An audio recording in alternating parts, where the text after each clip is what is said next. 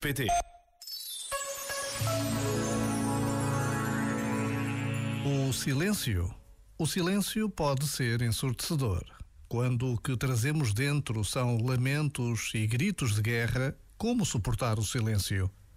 Mas se dentro de nós abrimos um tempo de tréguas, se cuidamos das feridas emocionais e nos reconciliamos com cada uma das nossas partes excluídas e rejeitadas, aí sim, o silêncio chegará e dele não teremos medo, porque dentro de nós será a paz a enquadrar tudo o resto.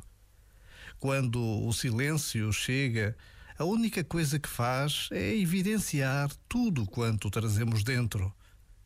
Já agora, vale a pena pensar nisto.